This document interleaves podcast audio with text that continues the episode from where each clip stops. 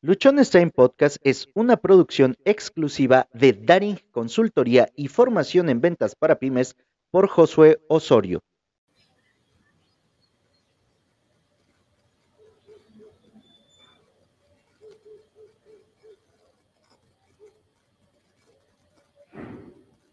Bienvenidos al episodio 863 de Luchones Time. Hoy es lunes, lunes de hablar de la neurodiversidad y hoy es el primer episodio después de haber festejado nuestro tercer aniversario como podcast, después de haber estado de gala, de lujo, con invitados muy, muy interesantes. Tuvimos la participación de Fabi con nosotros por parte del equipo de neurodiversidad y hoy estamos aquí reunidos nuevamente para compartirte acerca de este mundo tan interesante, acerca de todas estas herramientas, de todas estas situaciones, de todos estos momentos que algunos pasamos y que otros, a través de toda la enseñanza que hemos estado recibiendo durante estos episodios, podemos comprender un poco más de cómo es la vida de una persona con trastorno por déficit de atención, hiperactividad y algunas otras cosas que hemos estado viendo, porque neurodiversos ya nos lo explicaron desde el primer programa. Todos somos neurodiversos. En cada uno de nosotros hay algo completamente diferente. Cada cabeza es un mundo. Hay un dicho que lo expresa de esa manera. Hoy, como cada lunes, tenemos invitada de lujo y para ello le voy a dejar el espacio a Rox para que nos presente a nuestra invitada. Y chicas, el espacio es suyo. Bienvenidas. Gracias, Josué. Pues muy buenas noches, porque el día de hoy estamos ya transmitiendo, uh, no a la misma hora de la que siempre estamos acostumbrados, ¿verdad? Pero este, aquí estamos a, a las 8 de la noche y bueno, vamos a platicar un poquito este, efectivamente el día de hoy sobre un tema que, mm, pues como bien lo decías, Josué, ¿no? Este es un tema muy importante para los jóvenes que tapan y que, están atravesando la etapa universitaria. Y para ello, bueno, pues eh, para nosotros es un gusto tener esta noche a la maestra Seretna Yeli Carrizosa González.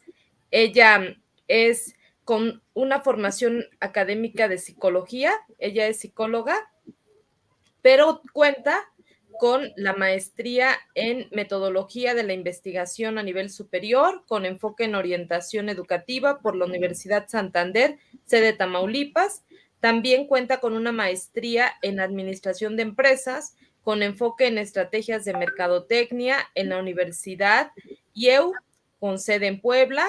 Tiene la especialidad en psicología educativa, social, clínica y laboral cuenta dentro de su haber em, educativo con varias capacitaciones que ella ha realizado. También su formación complementaria pues ha sido ardua, es bastante, bastante larga y bueno, podemos decir que dentro de sus de todo su desarrollo profesional, pues ella se ha desempeñado en algunas instituciones, por ejemplo, ha estado ella en Preparatoria Abierta México, también ha estado en Grupo Nestlé, en la Universidad del Golfo de México, también ha estado en la Universidad Regional del Sureste y bueno, creo que pudiéramos continuar con esta larga trayectoria académica y profesional de la maestra Seret, en la cual nos da mucho gusto contar con su apoyo esta noche y bueno, pues sin más preámbulo, bienvenida, maestra Seret. Y me gustaría iniciar con este primer punto que para nosotros, bien lo comentábamos hace ratito, ¿no? Este es complejo hablar de la etapa universitaria porque se mezclan muchos factores, desde la, la planta docente, desde los que van a trabajar con estos jóvenes universitarios, desde las habilidades, las capacidades que tiene cada uno de, sus, de los docentes, según la especialidad en la que ellos estén laborando, desde la formación también. Y otro punto muy importante es las características de los jóvenes, ¿no? ¿Cuáles son sus expectativas? cuáles son los alcances que ellos presentan, qué es lo que ellos van persiguiendo al cursar la etapa universitaria y cómo egresan estos jóvenes, ¿no? Desde estos parámetros. Entonces, eh, quisiéramos, digo, que usted nos pudiera ir ampliando un poquito más, como cuáles son estos tres ejes de intervención en el proceso de enseñanza-aprendizaje de los alumnos universitarios. Adelante, maestra. Hola, muchísimas gracias antes que nada por la invitación. Excelente noche y bueno, este, pues yo creo que el día de hoy eh, voy a compartirles un poquito mi experiencia en el área universitaria y bueno, respondiendo un poquito a la pregunta que nos hace la maestra Roxana, eh, los tres ejes que se imparten a nivel universitario, el primer eje eh, es el eje de desarrollo humano, el segundo eje es el eje de intervención psicopedagógica y el tercer eje es el eje de intervención pedagógica. ¿Por qué está dividido de esta manera? Bueno, eh, la cuestión parte de que evidentemente nuestro universitario pues nos genera diferentes causas dentro del proceso de enseñanza-aprendizaje. Si bien es cierto, hay una cuestión que hay que dejar muy clara dentro del marco teórico a nivel universitario, lo que revisamos en este proceso de educación son como los efectos o las secuelas que van quedando de algún problema de aprendizaje. Pero propiamente eh, desde la teoría, eh, si buscamos en la teoría de Piaget o buscamos en la teoría de Vygotsky o en alguna otra teoría, nuestro universitario no presenta un problema de aprendizaje como eh, ¿Por qué? Porque él ha alcanzado ya las funciones mentales superiores, ¿no? Por un lado, del lado de Piaget, ya ha alcanzado el proceso de asimilación y acomodación completamente, ya está dentro de un, pues dentro de un proceso hipotético deductivo, ¿no? Ella puede como hacer esta, esta parte en donde puede diferenciar, en donde puede cuestionar, en donde puede analizar, en donde separa cantidades, entonces ya ha llevado todo un proceso de formación y bueno, si lo vemos del lado de Vygotsky, pues bueno, a nivel social, pues también ya adquirió ¿no? estas interrelaciones para ya poder, pues, de alguna manera eh, mezclarse en esta parte, ¿no? De convivencia con este crecimiento con sus, con sus compañeros. Entonces, bueno, también ya ahí las funciones mentales superiores, pues ya están desarrolladas. Ahora, si lo vemos desde el punto de la neurociencia, pues el proceso enseñanza-aprendizaje ya hizo toda la función, ¿no? Durante la parte de la infancia ya creó este sistema en donde el cerebro puede reproducir un fenómeno, ¿no? Eh, si nosotros hacemos un ejercicio rápidamente, ¿no? Y decimos en este momento la palabra amor, ¿qué es lo primero que se nos viene a la mente? ¿Quién me apoya? Sentimiento, este, es algo que, sientes, ¿no? Al final y que también le das como un concepto, de, dependiendo de tu formación de, vida, este, pudieras darle un concepto, pero también está unada una emoción. Así es. Entonces, justamente este mismo ejercicio es lo que pasa en la vida universitaria. Nuestros universitarios ya llevan una serie de conceptos, una serie de campos semánticos dentro de este proceso de enseñanza-aprendizaje que adquirieron desde la infancia, que ellos inmediatamente, tú les dices verde y ellos te dicen pasto, ¿no? Por ejemplo, porque ya llevamos ese canal de aprendizaje. Entonces, ya tenemos ahí eh, bien enmarcadas en este proceso de sinapsis eh, ese ese recuerdo que está en nuestra memoria. Entonces ya tenemos una base de conceptos. Entonces lo que vivimos en la vida universitaria es el desarrollo, a lo mejor podríamos enmarcarlo de esa manera, de las secuelas de un problema de aprendizaje. Y lo enmarcamos porque a lo mejor en infancia no se tuvo el apoyo, no se conocía que era un problema a lo mejor de aprendizaje, o bueno, simplemente eh, pasó eh, pues de alguna u otra forma se filtró eh, esta situación y llega a universidad, ¿no? Eh, entonces, creo que muchas veces es este, con el universitario ir paso a paso, eh, darle como este seguimiento. Entonces, ahí impacta mucho en el área de desarrollo humano, que es el primer eje que yo les mencionaba, el área de desarrollo humano. ¿Por qué? Porque dentro del área de desarrollo humano, los, los universitarios es la primera área en la que ellos te permiten tener contacto. El universitario se maneja de manera distinta. Tú al universitario eh, no puedes eh, abordarlo de la misma forma o tan fácilmente si enmarcas eh, el proceso de enseñanza-aprendizaje. Porque el universitario no es la etapa que quiere vivir, ¿no? Él ya es independiente, él ya toma decisiones, entonces hay que entrarle como en el desarrollo humano. A ver, vamos a ver cómo estamos en el área de autoestima, y obviamente a través de ejercicios y técnicas lo vas enrolando. A ver, chicos, ¿qué entendemos por autoestima, no? Te hacen, no, bueno, pues es que la autoestima es aprender a querernos. Ah, perfecto. ¿Y cómo aprendemos? ¿Cómo creen ustedes, eh, eh, si ustedes fueran universitarios, qué respuesta me darían? ¿Cómo aprendemos? ¿Cuál ¿Cómo fue nuestro aprendizaje? Disfrutando. Exacto. ¿Quién más?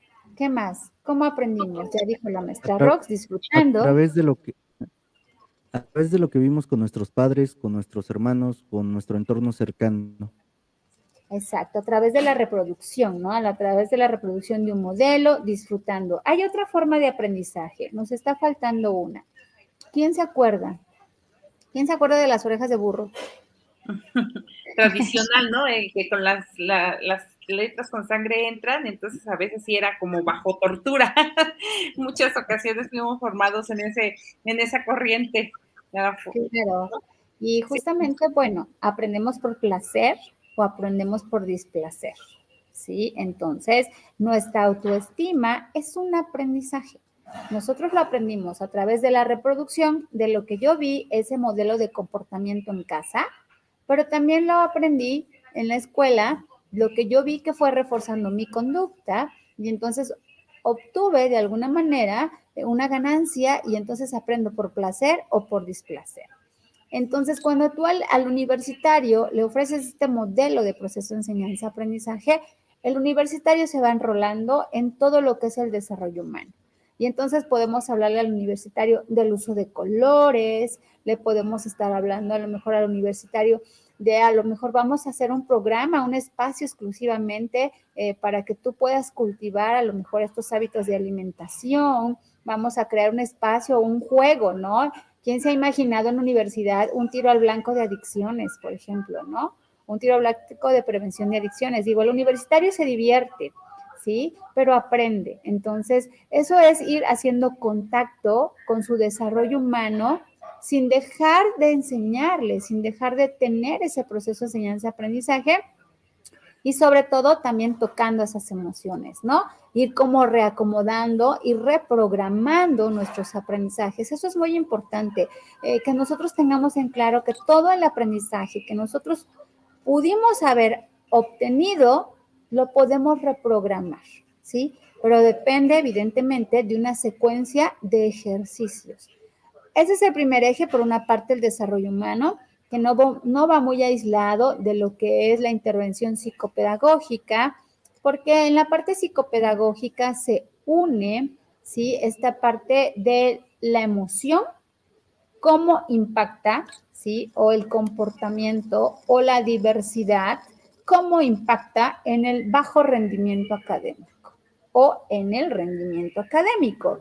No siempre es un bajo rendimiento, a veces es un rendimiento académico, a veces hay que buscar ahí estrategias de enseñanza-aprendizaje para poder motivar al alumno y para que pueda él, pues de alguna manera alcanzar su meta, que es aprobar pues su ciclo escolar con mejores calificaciones.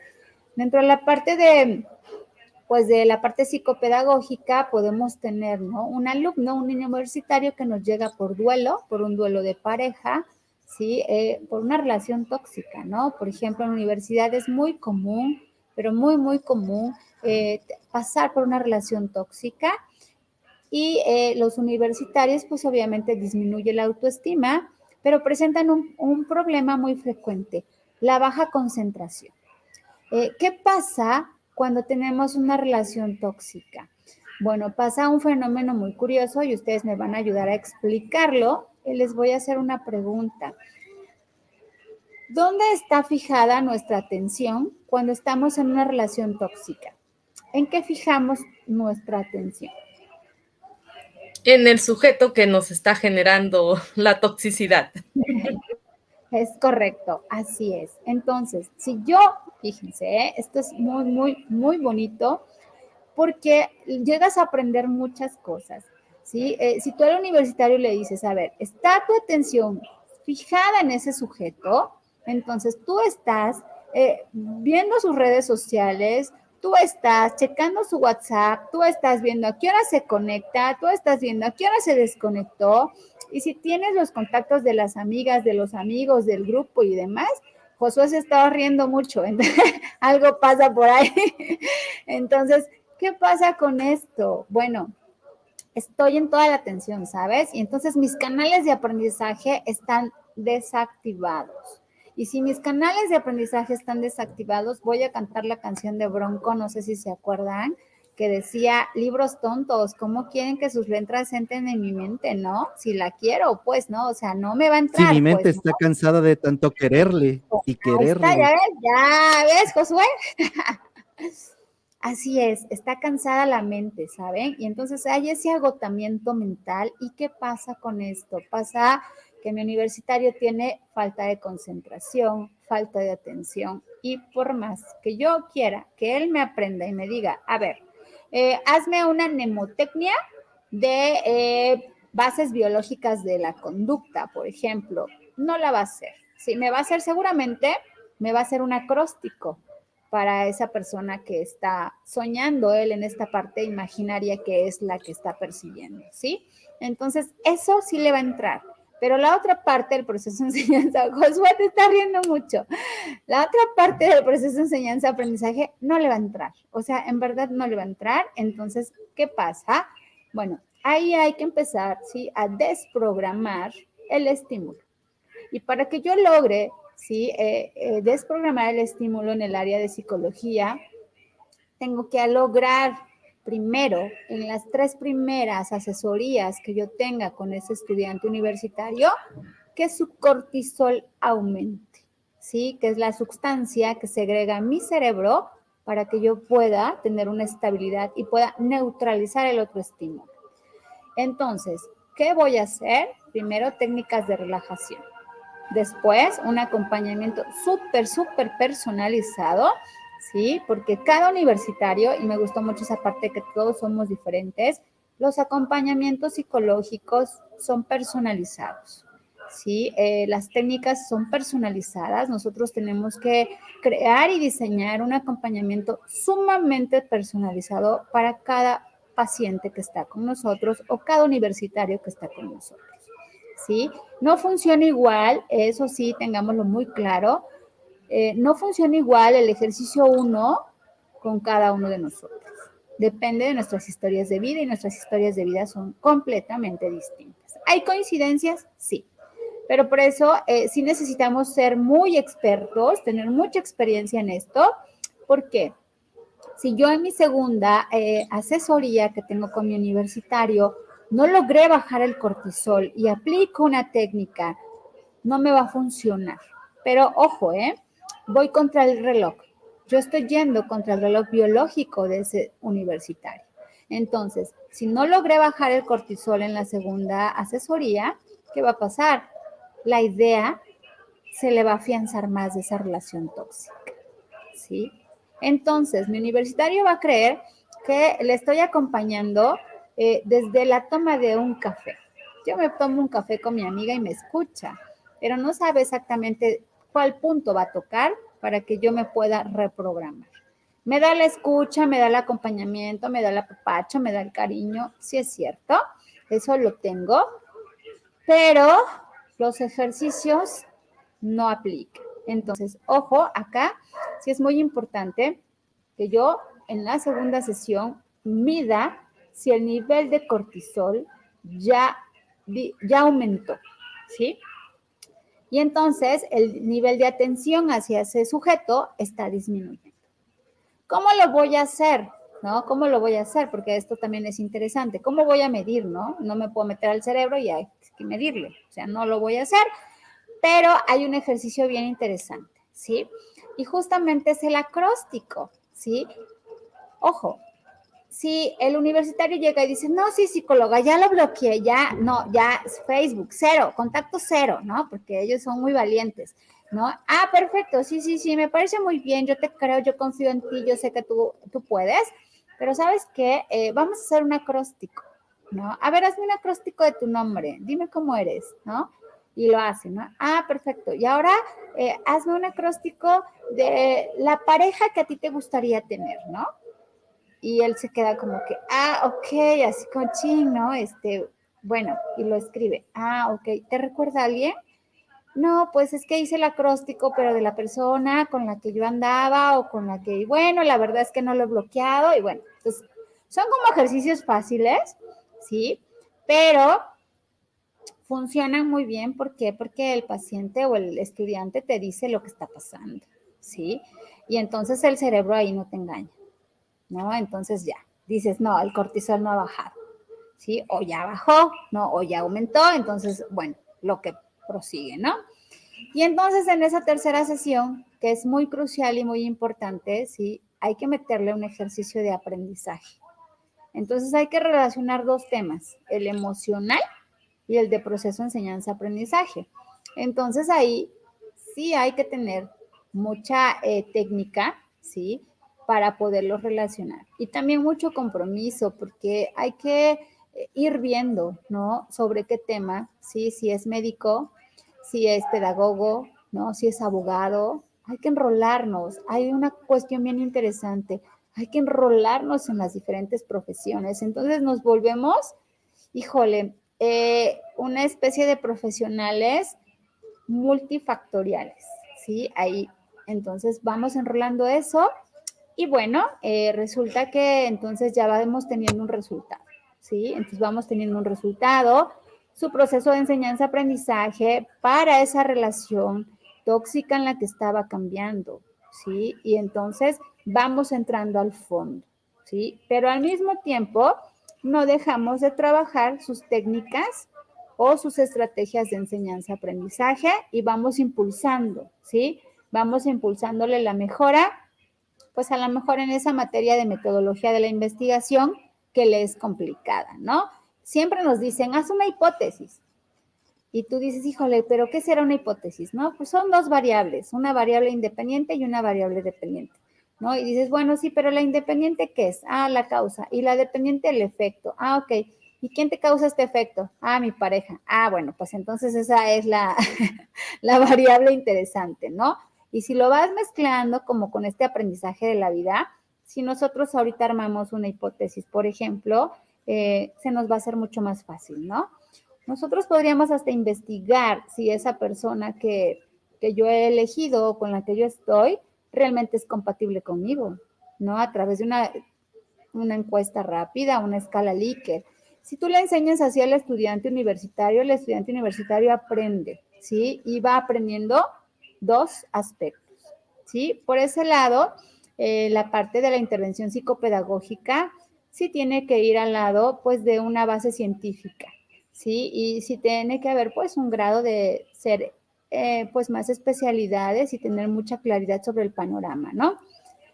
Por otro lado, cuando nos vamos a la parte pedagógica, pues en la parte pedagógica únicamente estamos viendo eh, pues dos cuestiones, ¿no? La primera cuestión que tiene que ver con los ejercicios, ¿sí? O eh, las actividades que tienen que ver directamente con el impacto educativo, ¿no? O sea, que estamos hablando, por ejemplo, de cuadernillos de trabajo, manuales, libros, este, cómo hacer un resumen, cómo hacer un ensayo, ¿no? Este, no sé, la técnica del SQA, específicamente en la parte pedagógica, de eso estamos hablando, a lo mejor de la aplicación de alguna prueba que tenga que ver con los canales de aprendizaje o alguna prueba que tenga que ver con la parte pedagógica, ¿no? A lo mejor la prueba de la lateralidad, derecha-izquierda, o sea, vamos más apegados a hacerle un programa específico en el área pedagógica, ¿no? Entonces ya no estamos como en, ambas áreas, sino ya específicamente estamos viendo el área de proceso enseñanza-aprendizaje dentro del área educativa, ¿no? Eso es en lo que se divide. También dentro del área pedagógica, pues está el alcance de poder capacitar, ¿sí? De poder capacitar a la plantilla de docentes o el poder crear, eh, pues en algunas universidades se da, ¿no? El poder crear un programa de tutorías, pero eh, sí hay que capacitar al personal porque necesitamos dejar muy claro tutorías en qué, ¿sí? Eh, hasta dónde vamos a delimitar las funciones, hasta dónde entra el psicólogo educativo, hasta dónde entra el psicólogo clínico, hasta dónde entra el psicólogo laboral, hasta dónde entra el área de tutoría. Entonces, eso es, pues, bueno, de alguna manera ya un trabajo más de programas, un trabajo más de diseño. Y es importante, sí, eh, sería maravilloso que todas las universidades lo pudieran tener eh, en base ya a criterios específicos, ¿sí? Y en base también a poder ver cuál sería el modelo educativo que están ofreciendo las universidades. Eh, crearía algo muy interesante, eh, serían alumnos con mayores competencias. reitero, creo que como ahí abarca un poquito más la parte pedagógica, el área de, pues, de las habilidades también no educativas que adquiere el universitario. Entonces, pues son esos tres ejes los que podemos abordar desde mi punto de vista en el área universitaria. Eh, no sé si con eso contesto su pregunta. Yo creo que muy clara. Realmente, fíjate que em, este, conversando con una persona en, un, en, un, diplomado, decía, ella es maestra universitaria, y decía precisamente, ay, ¿cómo era de TDAH? Veíamos esas cuestiones que se presentan en los, en los universitarios y decía, es que procrastinan, es que me dejan todo al final, es que ya no sé qué hacer, por más que les digo, ya no sé si son generación de cristal, generación milenia. Entonces, al final, eh, eh, eh, veía yo ahorita que te escuchaba, yo digo, es que creo que al, docente universitario le faltan todas estas estrategias que pueden, eh, en cierta manera, hacer que el estudiante también sigue siendo estudiante. Cuando estamos en edades preescolares y, primarias, tendemos a buscar esa parte que tú, que tú bien nos muestras, pero cuando vemos al universitario lo vemos independiente, que no necesita y que es capaz de auto, autorregularse y, gestionar sus tiempos y gestionar la cuestión de administrar sus tiempos para la universidad. Pero con todo esto que nos dices, nunca abordamos la parte del docente que está frente a ese estudiante que pudiera tener hasta eso, como dices, ¿no? Que, un duelo por el novio o por la persona que le gusta o está en una relación tóxica que no le permite estudiar y el docente tiene que tener estas estrategias que lo permitan eh, eh, atraer y a la vez conectarlo con el aprendizaje que se pretende hacer, ¿no? A veces queremos como bien decías en la primera pregunta, ¿cómo aprendimos, no? Con la, con la, con la regla, el papá que si no estudias, no sales, y todo era castigo. Y creo que el estudiante por eso deserta. Y más si tiene una condición de vida que pudiera estarle dificultando un poco la organización y la autorregulación de, y, la autogestión de, de tiempos, pero creo que esas estrategias fueron muy claras, ¿no? Y al final los docentes tienen un abanico de recursos que a lo mejor desconocen cómo poder llegar al estudiante. Y, va en, esta mi, siguiente pregunta, ¿no? La, eh, bueno, vemos estas estrategias, pero a pesar de esas, ¿qué problemas ustedes por lo regular eh, enfrentan en la universidad?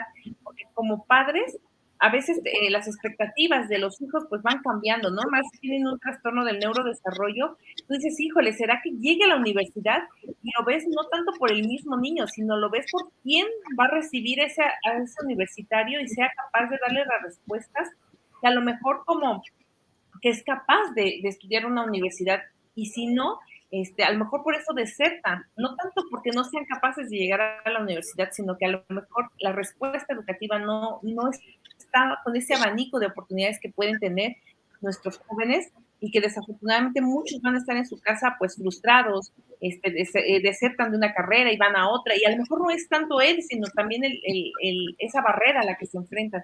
Sobre esto, ¿qué nos puedes ver, eh, nos puedes platicar sobre esos problemas que ustedes detectan en esta parte de la, de la cuestión universitaria, sobre todo, ¿no? Sí, mira, eh, sí, fíjate que ahorita que lo comentaba, sí es en la universidad, pero eh, incluso si nos fuéramos al grado de maestría, doctorado, el proceso enseñanza-aprendizaje eh, fluye de la misma manera, ¿no? hay muchas personas que se meten a estudiar una maestría porque están olvidando a una pareja. Entonces dicen, no, yo mejor me pongo a estudiar y, se enfocan, ¿no? Y, ay, voy por el 10 y voy por el 9 y me voy a titular por promedio, ¿no? Pero el duelo ahí lo dejaste, ¿eh? O sea, el duelo ahí lo dejaste y eh, tarde o temprano te va a alcanzar a tu proceso de enseñanza-aprendizaje. ¿Por qué? Puede ser que tú vuelvas a elegir otra pareja y que crees que vuelves a cometer los mismos patrones de conducta con la persona. Y entonces ahí aplica y aplican mucho eso de es que no era yo, eras tú. No, no, si era yo. Yo porque no he resuelto.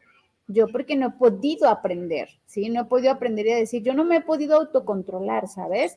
Entonces, si yo estoy acostumbrada a perder el control y cuando pierdo el control le grito a todo mundo, evidentemente le grito a la persona con la que estoy. Entonces, ¿qué voy a hacer? Estoy haciendo sentir mal a la otra persona. Y, si cuento así con mis deditos de las manos, híjole, ya llevo una, ya llevo dos, ya llevo tres, ya llevo cuatro, híjole, ya llevo cinco, o sea, ya me preocupo, ¿no? Entonces digo, híjole, a ver, espérame, ¿quién necesita el cambio? Yo. Si yo necesito ver hacia dónde tengo que aprender. Entonces se da dentro de todos los niveles eh, de aprendizaje, por lo tanto se da en todos los niveles educativos. Lo que ocurre mucho es que le queremos dar una educación de una manera muy formal, ¿sí? A la universidad. Muy formal, muy formativa, muy en esta parte de, de los ejes del diseño curricular muy transversales. Y si te das cuenta, eliminamos en el diseño curricular de entrada, eliminamos el diseño curricular oculto y eliminamos los ejes transversales, ¿sí? Y entonces cuando hacemos eso, ¿sí? El estudiante de alguna manera no tiene una forma de volver a reaprender. Entonces ahí pues se nos vienen también otras complejidades, ¿no? A lo mejor como podrían ser eh, un problema de orientación vocacional, a lo mejor de repente dicen, bueno, es que el estudiante no está en el perfil o no está dentro del área que quería estudiar, ¿no? Entonces, imagínate si de por sí la metodología de la investigación me cuesta mucho trabajo desde el área de la psicología.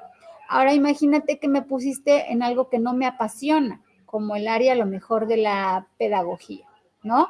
Entonces, si no me apasiona, algo que no me apasiona, que no me inspira, que no me genera energía positiva, no me genera talento y entonces no me llama la atención no me llama la atención y no busco aprenderlo, ¿sí?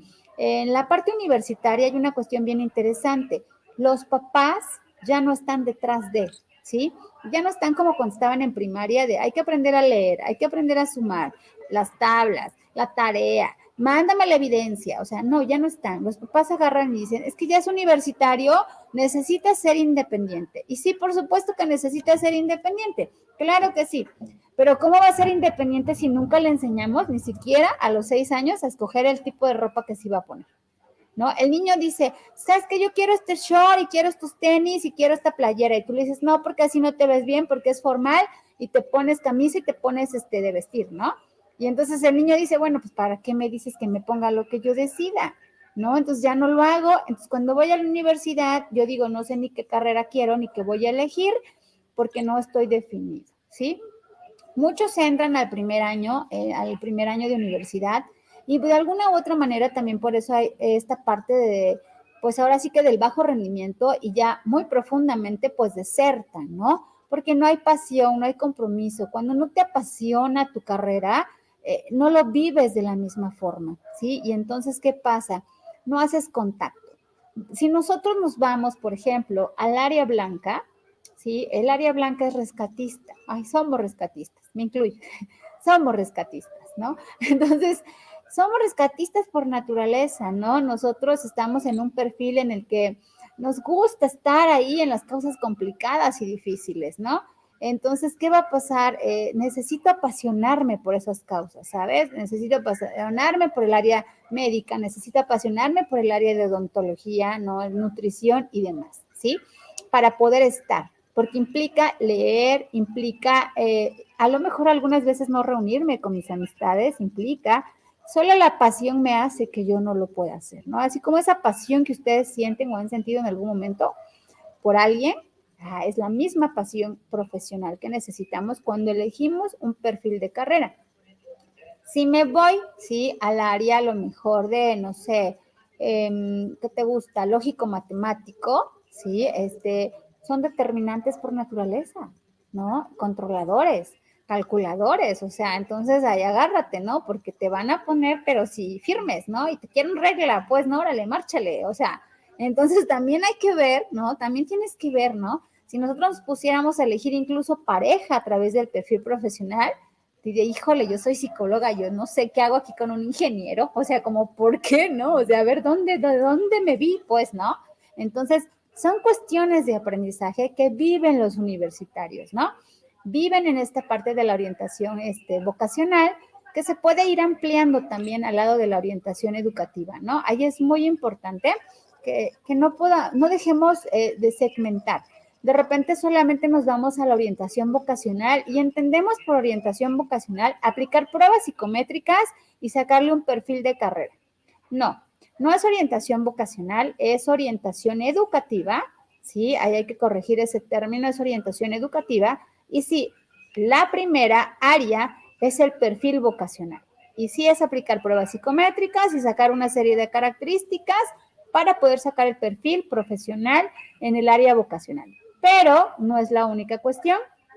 Son tres ejes. Es el, perfil vocacional, el enfoque profesiográfico, es decir, darle al universitario las diferentes áreas, ¿sí? Eh, en dónde se va a poder desarrollar su carrera, ¿sí? En qué va a generar más impacto, ¿sí? También el modelo, de alguna manera, este modelo de entrevista, darle una entrevista en donde le podamos ir explicando también que el factor económico es importante para la elección de una carrera, ¿sí? Eh, analizar incluso con él el estado en el que se encuentra. Tú quieres ser eh, ingeniero en, no sé, en mecatrónica, Oaxaca no es un estado de ingenierías en mecatrónica, tendrás que estudiar la carrera, pero seguramente vas a emigrar.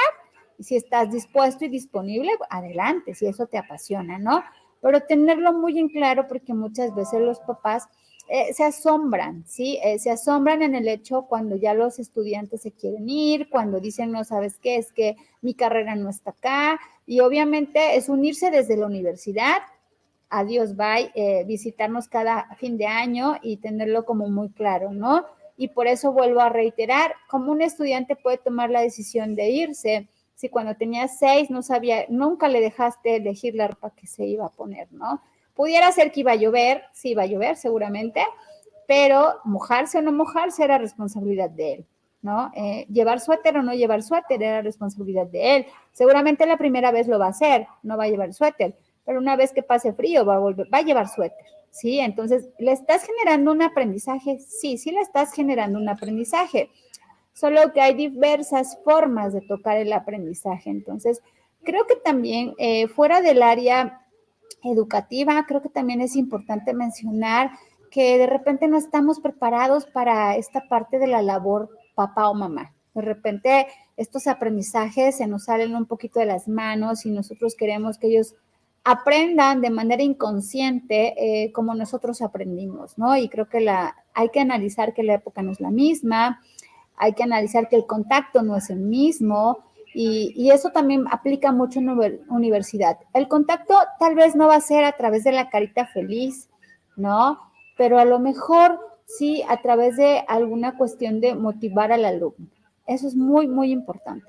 Pero yo garantizo, incluso me atrevo a decir que si tú le pones caritas felices, ¿sí? Al alumno en su libreta o una palomita diferente, eh, o le pones un punto distinto por su participación, el universitario va a aprender va a llegar a clase. Hay quienes ni siquiera pasamos lista cuando somos catedráticos y el universitario llega. ¿Saben por qué? Porque lo que yo dije es lo que viene en el examen, no lo que viene en el libro.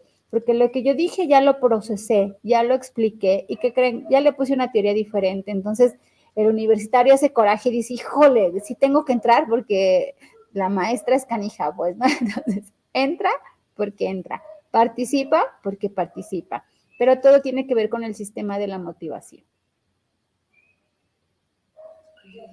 Creo que eh, en esto que nos estás platicando, definitivamente todo este proceso, como bien lo decías hace ratito, ¿no? No se llega por sí solo, sino que ya toda la formación que se ha tenido tiene en este momento de la etapa universitaria pues ya sus repercusiones, ¿no? En, este punto.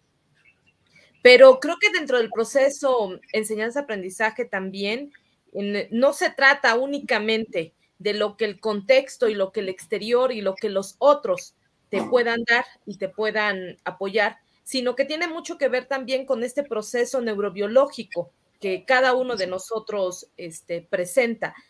¿De qué manera pudiéramos estar identificando la función precisamente que tienen en nuestro cerebro los lóbulos parietal, occipital, temporal y frontal este, para este joven universitario, ¿no? O sea, cómo impacta precisamente la conformación, el desarrollo de, en las funciones de, del universitario. Sí, fíjate que esa es una cuestión muy, muy interesante y que sí se observa con mucha frecuencia en universidad, eh, porque cada lóbulo tiene una función, ¿no? Eh, alguno en el área de la comprensión, otro en el área del lenguaje, ¿sí? Otro en la parte de la sensopercepción motriz, por ejemplo, ¿no? Y alguno otro también tiene que ver con la parte de la memoria, ¿sí? Con esta parte de la memoria y la parte auditiva, ¿sí? Entonces, si nosotros vemos esos cuatro lóbulos, ¿sí? Eh, vemos como un contexto del cerebro formado. Entonces, eh, es muy interesante cuando tú diseñas eh, una clase, ¿sí? En relación a cómo vas a impactar cada lóbulo, ¿sí?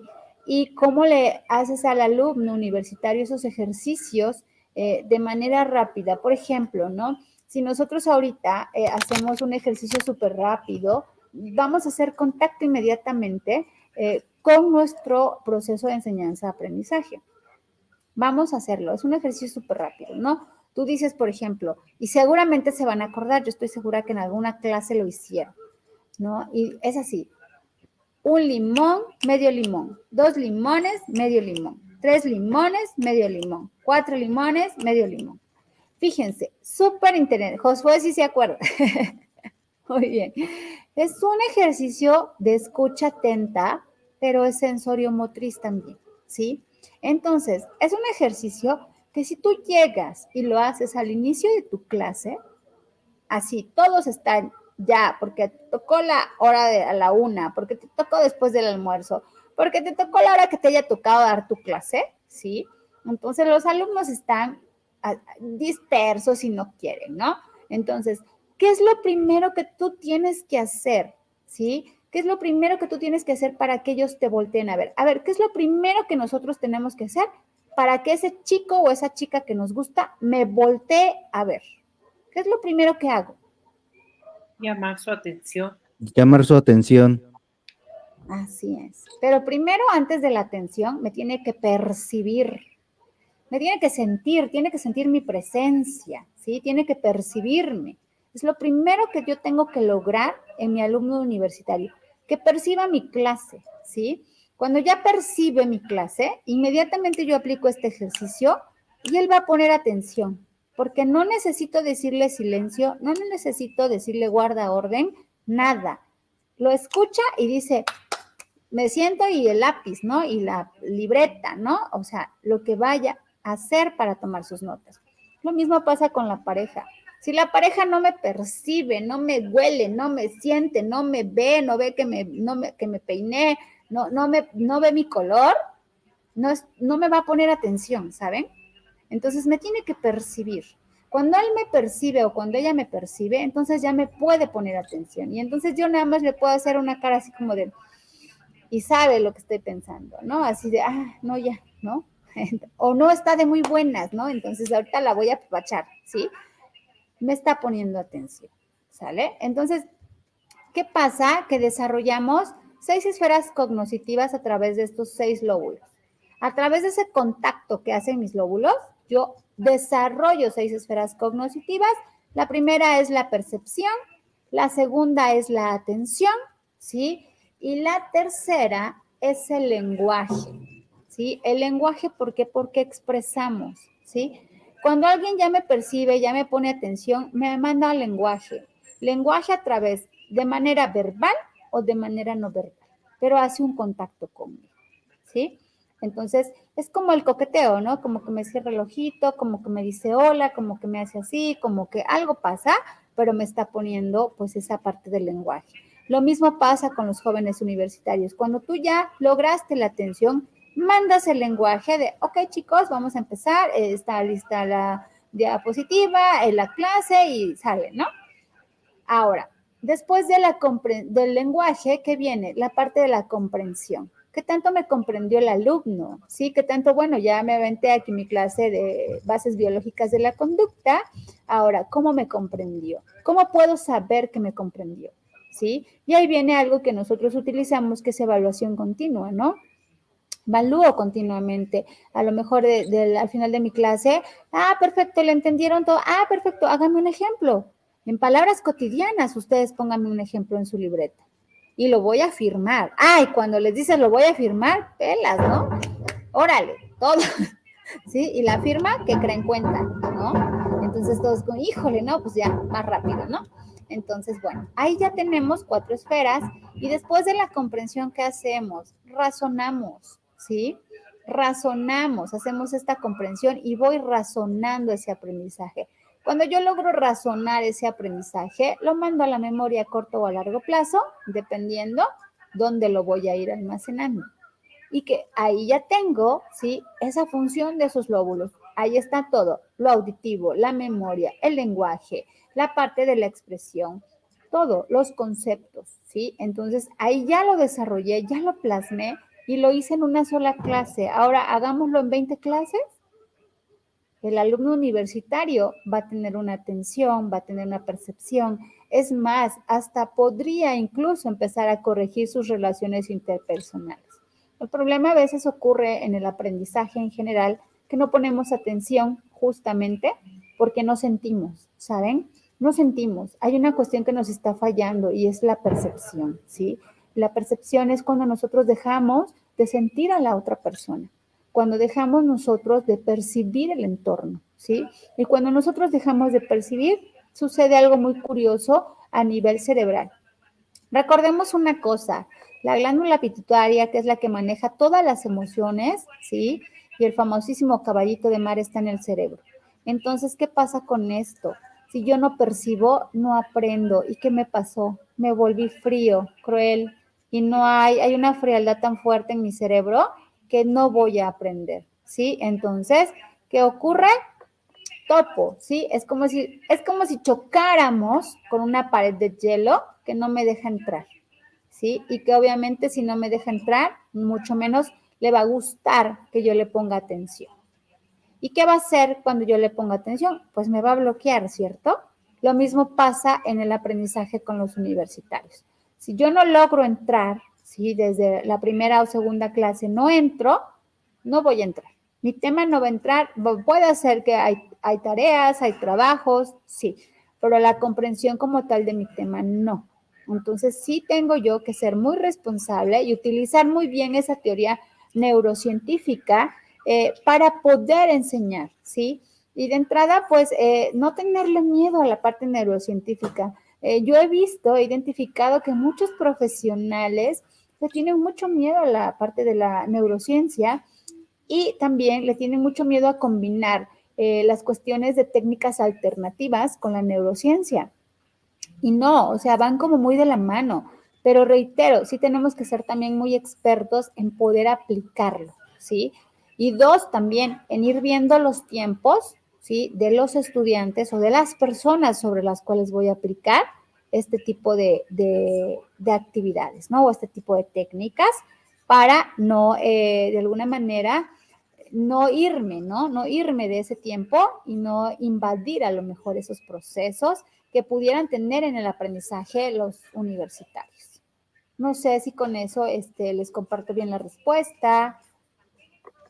Claro, muy claro. Yo creo que esa parte que, nos dices muy bien de, de, que independientemente del docente que se presente en el salón de clases al dominar su tema, creo que estas pautas que tú nos das de conocer cómo funciona, ¿no? La cuestión neuroquímica, incluso también cómo a nivel cerebral se conecta la información. Habrá chicos que tengan este, alguna alteración, ¿no? Como en el neurodesarrollo y que la parte del óvulo prefrontal pues pueda tener eh, algunas dificultades en cuanto a los, los transmisores que no le permite ejecutar ciertas tareas, pero con lo que tú nos das creo que engloba a todos. O sea, a la persona que pueda tener una alteración en, el neurodesarrollo, como aquel a lo mejor que está pasando un mal momento en casa, alguien que está a lo mejor que está viviendo una relación tóxica, y creo que los docentes eh, deben de, tener mucho esa, esa cuestión de sí saber su materia que van a dar, pero también cómo vas a llegar al estudiante, porque como bien dices, no todas esas pautas no las contemplamos o son poco tocadas. O sea, nosotros cuando pensábamos en este tema, eh, veíamos que es muy poca la información que se tiene de, que el docente tenga esas estrategias de, de, conocer antes cómo puedes llegarle al, cómo es la manera de llegarle al sujeto, y como bien dices, ¿no? O sea, percibirte, el decir aquí estoy, pero no de una forma este, de siéntate y aquí estoy, y lista, y si no entras a mi clase este, reprobado, y creo que esa forma de percibir al docente o de, de contactar también al alumno, pues no está haciendo ese engranaje que realmente permita que el universitario algo que le está gustando estudiar, lo también lo viva con su docente. Y creo que nosotros fuimos parte de esa generación, no sé, Roxana, de recordar a nuestros maestros con tanto cariño, porque hacían esa percepción, o sea, te, sabían llegar. Y, y, imagínate compaginarlo con lo que estás estudiando, pues realmente te llevas un aprendizaje de por vida y que en cierta manera creo que esta parte nos, como padres también, nos tranquiliza saber que a lo mejor el, eh, el que tu hijo llegue a una universidad, pues va a encontrar eh, a un docente que, que, se, que, sepa cómo llegar, ¿no? Y que sepa eh, anclar al alumno sin que sea tan tradicional y sin que sea tan osco. Entonces yo creo que esas recomendaciones que nos das para los docentes, este, realmente ojalá llegue a muchos docentes para que tengan esas estrategias pero en dado caso de los universitarios que pudieran estar pasando por una mala racha, ¿no? En cierta manera, y que no tenga esa oportunidad de tener ese docente que, le llegue y que él pueda mejorar sus procesos de, aprendizaje, algunas recomendaciones que nos puedas dar para que ese estudiante, si no cuenta con ese docente que pueda ser pues, conocedor de todo lo que nos los platicas, él cómo puede autogestionarse eh, para no procrastinar tanto, para no eh, dejar todo al, final. Como bien dices, viene desde atrás de casa y lo reconocemos, ¿no? Acabamos de ver también la importancia del que el papá desde muy pequeño forme esos estudiantes más responsables y que no le dejemos todo a cuando ya madure o cuando sea un adulto, ¿no? Sino que precisamente este, vemos y lo vamos a percibir en la universidad todo lo que hicimos como padres atrás. Pero unas recomendaciones que le podamos dar a esos jóvenes que ahorita pues no cuentan con esos docentes que, quisiéramos tener realmente como usted, ¿no? Y, que pudieran llegar a sus universidades con, esa, con ese recibimiento amoroso en, en la carrera, y no amoroso, sino en, una cuestión científica, como bien dices, ¿no? Es algo que no lo inventaste, sino como dices, ¿no? Tú te llenas de un abanico de, de, de, cuestiones este, científicas y técnicas que, que, nos has aportado en este programa. ¿Qué estrategias le podríamos dar a esos jóvenes? Pues mira, yo me iría súper rápido con la primera. La primera estrategia que yo le daría a un universitario eh, sería la técnica de prelectura. La técnica de prelectura, pero utilizando colores. E, eso es muy, muy importante, ¿no? Eh, tener la técnica de prelectura y usarla así, ¿no? Rapidísimo. Eh, ideas principales con rojo, ¿sí? Eh, ideas secundarias con azul, palabras que no conozco y que puedo investigar en el diccionario con amarillo, ¿sí? Y eh, notas importantes con color verde. esa técnica de prelectura yo la puedo hacer en cualquier texto, en cualquier actividad que yo tenga que ir señalando. Y es una forma rápida de leer, pero es una forma en la que yo ya estoy utilizando unos colores porque ya estoy dividiendo, entonces ya estoy empezando a generar mi primer campo semántico de actividades. Y eh, ocurre algo muy interesante en generar este primer campo semántico de actividades. Y es lo siguiente, ¿no? Que tiene que ver, ¿sí? Con que mi cerebro ya está trabajando. Y de entrada, si mi cerebro ya está empezando a trabajar, ya está empezando a generar un gusto y un placer por aprender. Y entonces estoy echando un poco hacia atrás, un paso hacia atrás, ese proceso enseñanza-aprendizaje por displacer o por sanción. entonces voy avanzando y mi cortisol empieza a funcionar. Y creo que esa puede ser una de las técnicas que nos puede funcionar. Es breve, es rápida y todo es cuestión como de que también ellos como universitarios lo, lo hagan. La otra sería el manejo de una agenda para que ellos vayan checando sus tiempos, ¿sí? Irnos colocando metas a corto, a mediano y a largo plazo. Creo que eso también es muy importante, el manejo de los tiempos, ¿sí? El manejo de los tiempos, el manejo de las actividades, ¿sí? Habrá momentos y días en los que nos podamos dar como, como un descanso, ¿no? De, de algunas actividades, pero ahí ya se fue. pero habrá días en los que en los que no podamos darnos pues ese descanso de actividades. Esa sería la segunda. Y la tercera, eh, yo manejaría pues el ensayo de, ideas, ¿no? El ensayo de ideas este, cotidianas, diarias, empezarnos a cuestionar diario, ¿no? Eh, ¿Por qué hoy sí me quiero poner verde? ¿Cómo me siento? ¿No? Creo que esa también es una técnica pues de desarrollo humano, pero que también me va a llevar de alguna u otra forma a eh, tener actividades de empezar a que mi pensamiento siga siendo más hipotético deductivo. Pues serían esas. Este, es que desconecté mi, mi, ya se nos fue la cámara un poquito. Porque desconecté aquí mi, mi teléfono. Pero bueno, aquí sigo con ustedes. Pues definitivamente este, hemos aprendido muchísimo. y hemos recordado también otras cosas. Definitivamente ha sido un episodio que nos ha puesto en, contexto y nos ha regresado a ciertos momentos.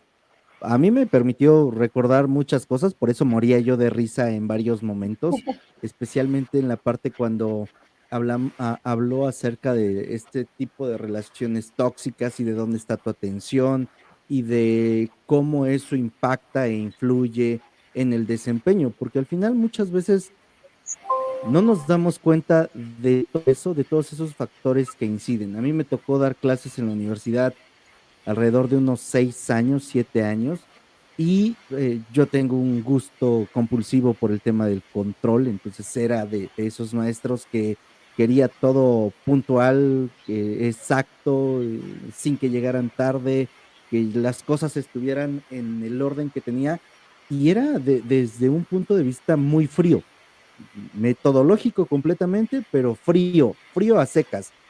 Eh, si te pasó algo, pues resuélvelo en otro lado, pero aquí es esto. Y durante mucho tiempo fue la manera en la que operé también como líder de, de equipos. Al momento de trabajar con otras personas era, no me importa lo que te haya pasado en tu casa, no me importa lo que tenga tu familia, no me importa nada más, tú aquí eres un numerito, opera, da el numerito que tienes que dar y luego te puedes retirar. Entonces, con todo esto que nos estuvo compartiendo hoy, definitivamente creo que muchos podemos comprender que el resultado o que lo que obtenemos de una persona es producto de todo lo que le está pasando en ese momento. No solamente del aprendizaje, no solamente del cómo doy la clase o del qué estoy transmitiendo, sino de esta persona, de lo que el universitario está pasando. Y al final es mucho más impactante en la vida de, una persona en la universidad el cómo se siente que lo que está aprendiendo, que lo que está viendo o que lo que le están exigiendo. Si partimos nosotros ahorita desde el punto de vista de que nos involucremos más y seamos más empáticos, que realmente eh, veamos lo que está pasando en la vida de, las personas, creo que podremos entregar mejor eh, enseñanza y que al fin cada uno de los universitarios, cada una de, las personas, al sentirse cobijado, al no verse como uno más del montón, también va a poder entregar algo mejor. En la medida en la que nosotros podamos estar al pendiente de ellos, maestros, padres, eh, sociedad real, las personas van a sentirse con ese respaldo, con ese apoyo, con ese deseo de decir, ¿sabes qué? Pues puedo corresponder a la forma en la que me, en la que me han estado tratando. Eh, psicóloga Seret, ¿dónde podríamos encontrarla en redes sociales?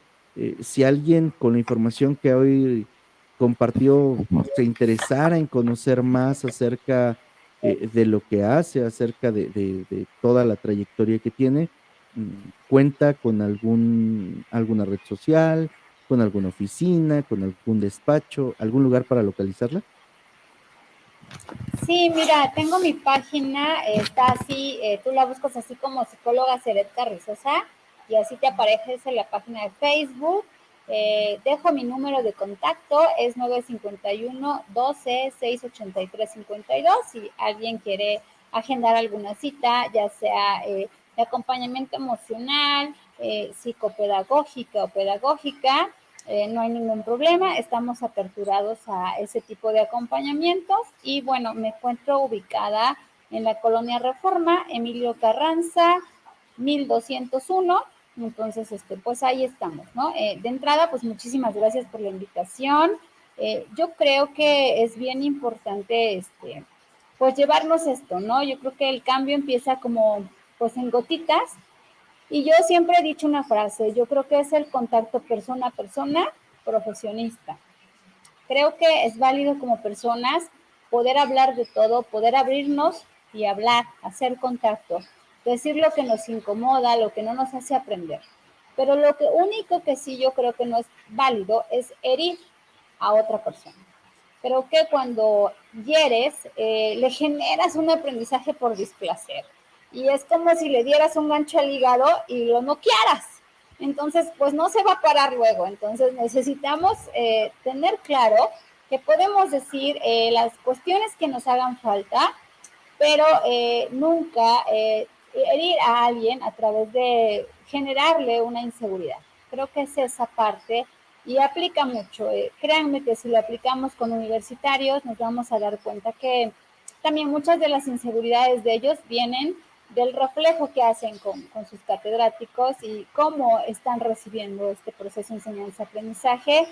Y bueno, también a nosotros como catedráticos eh, nos sirve hacer esa mejora porque llevamos también una vida académica más ligera, ¿no? Si ellos aprenden más rápido, nosotros también trabajamos más rápido y trabajamos menos. Entonces, es un dar y recibir, creo también. Pues muchas gracias. Muchas gracias. Este, de verdad, este, esta noche ha sido muy fructífera y pues agradecidos por, por este, compartirnos toda esta información. Gracias, Josué. Y pues recuerden que a nosotros nos encuentran en redes sociales, Facebook, Instagram, este, TikTok, como este, TDH Oaxaca. Y también eh, algún contacto que requieran directamente para la psicóloga lo pueden hacer por, por este medio. Gracias. Muchísimas gracias. Muchas gracias, Ros Rosy. Muchas gracias, Rox. Soy José Osorio, Ponte Luchón. A mí me encuentras en redes sociales, ¿cómo crees? Como Luchones Time.